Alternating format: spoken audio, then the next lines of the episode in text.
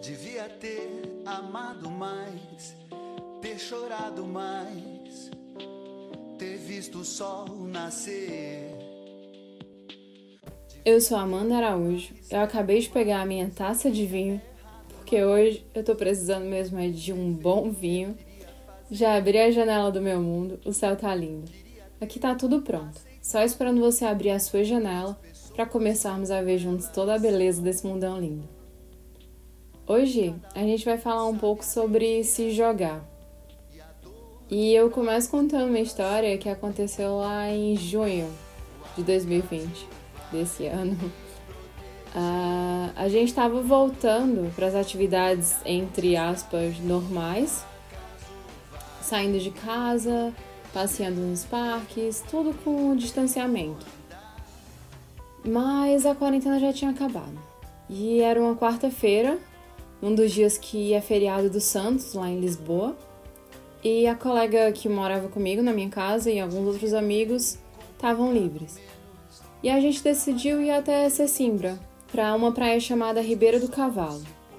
A gente foi contando história, fazendo planos de acampar. Até então eu nunca tinha acampado na minha vida. Mas a gente ia só passar o dia lá. E quando a gente chegou lá, uau! Uau! Era uma vista de perder o fôlego, de chorar, de acreditar que a vida é um milagre e que o paraíso é aqui.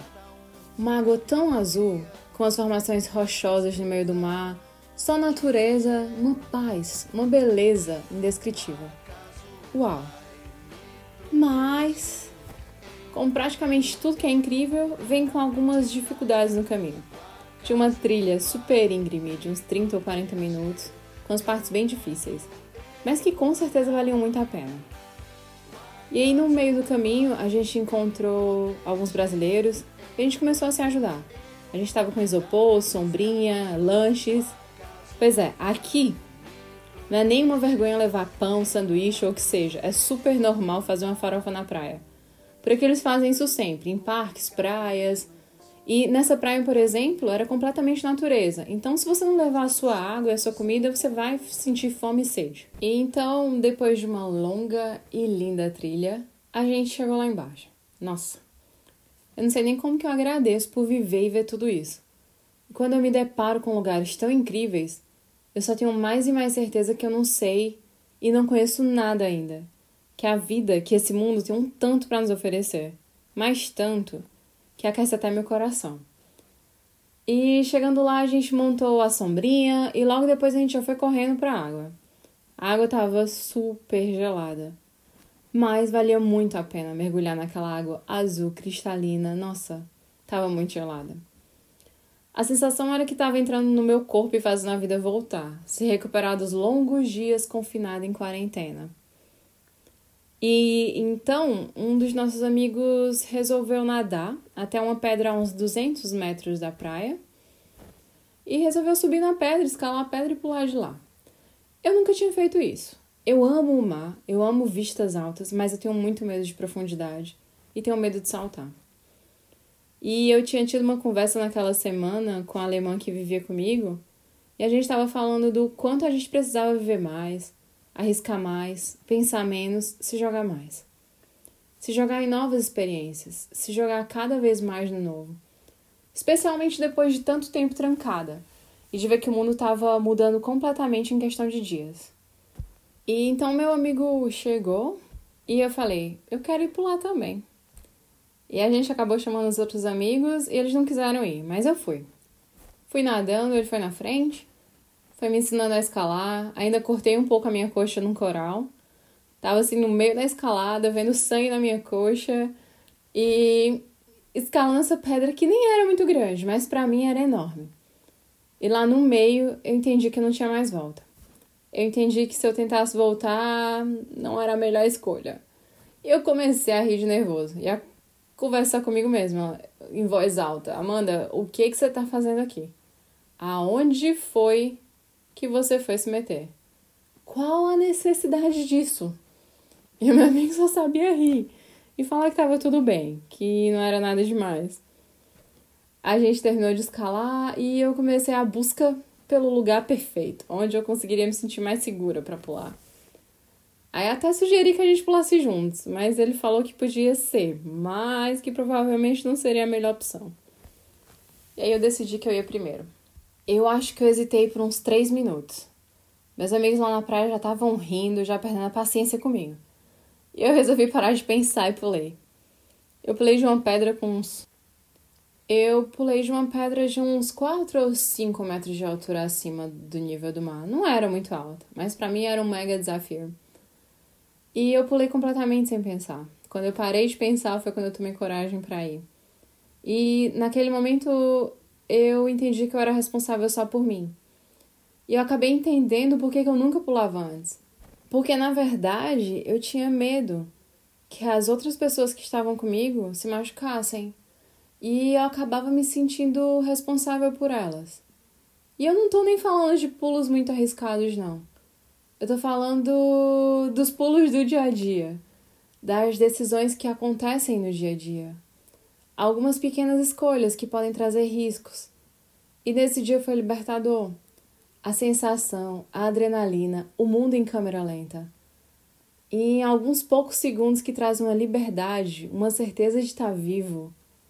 E que me trouxeram também o entendimento de que eu preciso pular e me jogar cada vez mais eu lembro bem da sensação de entrar naquele mar gelado super energizante e começar a gritar de felicidade. E eu entendi que muitas vezes depois de pular vai doer, que algumas vezes eu vou me machucar, mas que eu só vou sentir toda essa vida, que eu só vou sentir toda essa energia, que eu só vou chegar nos mais incríveis momentos se eu tentar, se eu buscá-los cada vez mais. Mas muita responsabilidade. Eu não tô tentando encorajar ninguém a fazer coisas loucas que coloquem a vida em risco. Pelo contrário, cuidado, meus amores, muito cuidado. E então nesse dia eu voltei renovada, com a vida cheia de energia, emoção e orgulho de mim por ter tentado. Pode parecer simples, pode nem parecer grande coisa, mas viver é isso. É tornar cada simples momento em algo grandioso. É aproveitar as oportunidades que chegam. É olhar para trás e poder dizer: Eu tentei, eu dei o melhor que eu podia naquele momento. Eu quero cada vez menos carregar a sensação do e se? E se eu tivesse tentado? E se eu tivesse pulado? Ah, talvez eu precise voltar lá para tentar. Não. Eu quero seguir tentando olhar cada vez mais para frente. Eu quero seguir adiante, tentando novas aventuras. Dias depois de desse acontecimento, a correria da vida começou a voltar com tudo. Trabalho, projetos, aulas da minha pós, trabalho para apresentar e já viu. Lá vou eu começar a afogar minha ansiedade, correria em chocolate e em noites mal dormidas. E aí começa medo de adoecer, medo do corona, medo pela minha família. E a minha gastrite resolveu avisar que estava lá ainda. E foi horrível. Ela voltou com tudo. Foi então que uma amiga minha me chamou para ir lá para o sul de Portugal, passar uns dias com ela eu resisti muito. Mas aí ela e outra amiga vieram até meu quarto para fazer uma intervenção. E eu tava péssima, muita dor, muito estresse. E mais uma vez eu lembrei da sensação de me jogar. E eu entendi que quanto mais eu pensasse, mais demoraria a me jogar. Ou não me jogaria. E sabe, eu parei para pensar o quanto a gente sofre antes de se jogar e o quanto a sociedade condena essa atitude. Ela te faz parecer louca, desequilibrada, às vezes até menos confiável. A sociedade espera que a gente siga todas as regras como ela impõe. Mesmo que um trabalho, um relacionamento, uma pessoa, um lugar esteja te ferindo, te maltratando e sugando toda a sua energia, você deve permanecer lá.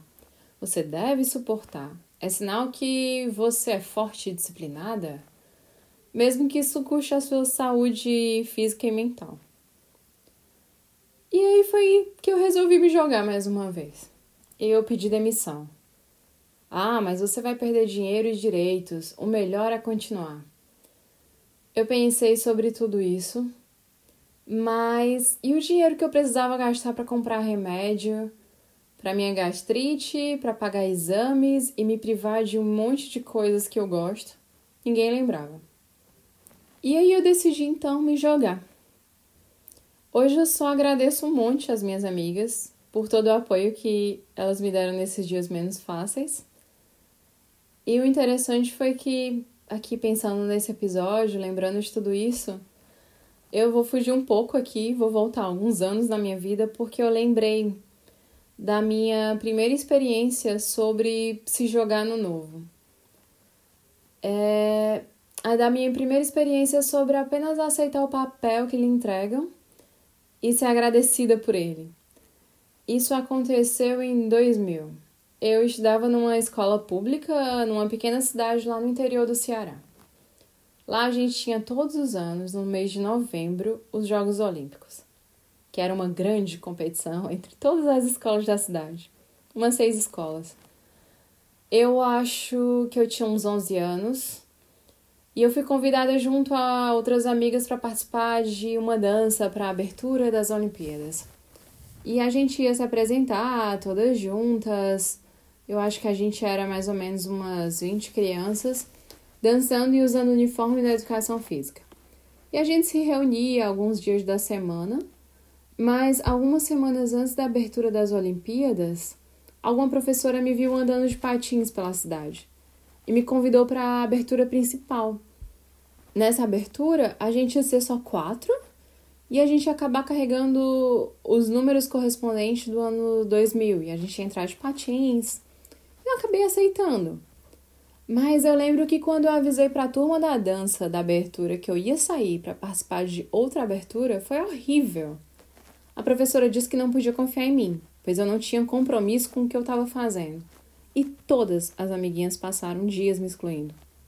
Eu lembro da minha mãe indo me buscar na escola e eu chorando, sem entender o que eu tinha feito de tão mal. Com a sensação de culpa enorme. A gente é ensinado desde criança a segurar as oportunidades que são razoáveis e pronto. E algumas vezes as pessoas até nos colocam numa situação de nos diminuem para tentar segurar a gente num lugar, um papel que é importante para elas.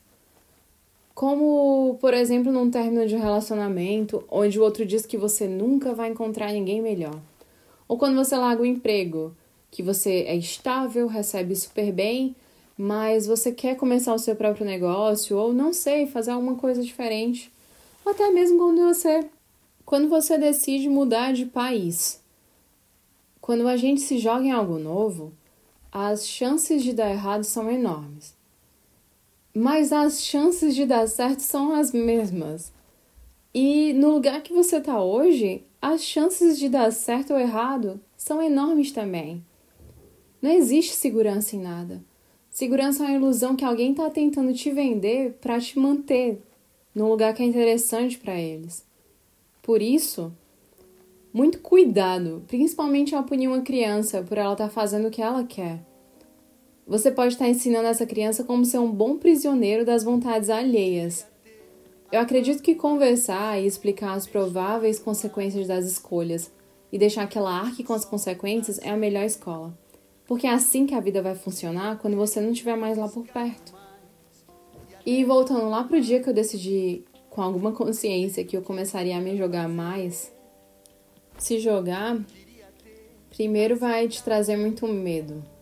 Você vai olhar para baixo, vai ver um abismo de sensações e lugares desconhecidos.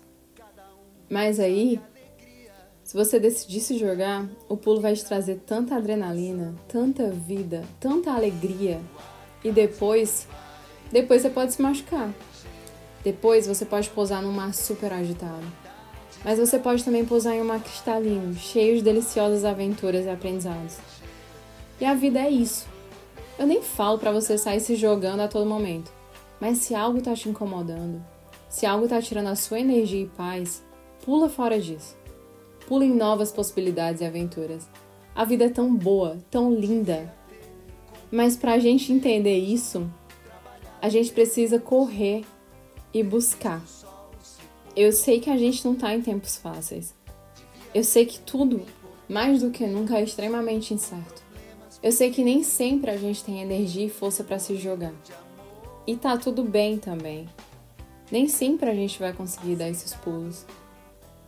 Mas nos próximos episódios eu vou tentar contar um pouco como tudo começou a acontecer depois desse dia que eu resolvi me jogar mais, com mais consciência. A quantidade de novas aventuras que vieram são inúmeras, a quantidade de medo também, mas a vida tem sido incrível. E por hoje é isso, meus amores. Um beijo enorme. Eu vou encostar aqui a minha janela, mas eu espero encontrar a sua janela aberta para a gente continuar a ver toda essa beleza juntos na semana que vem.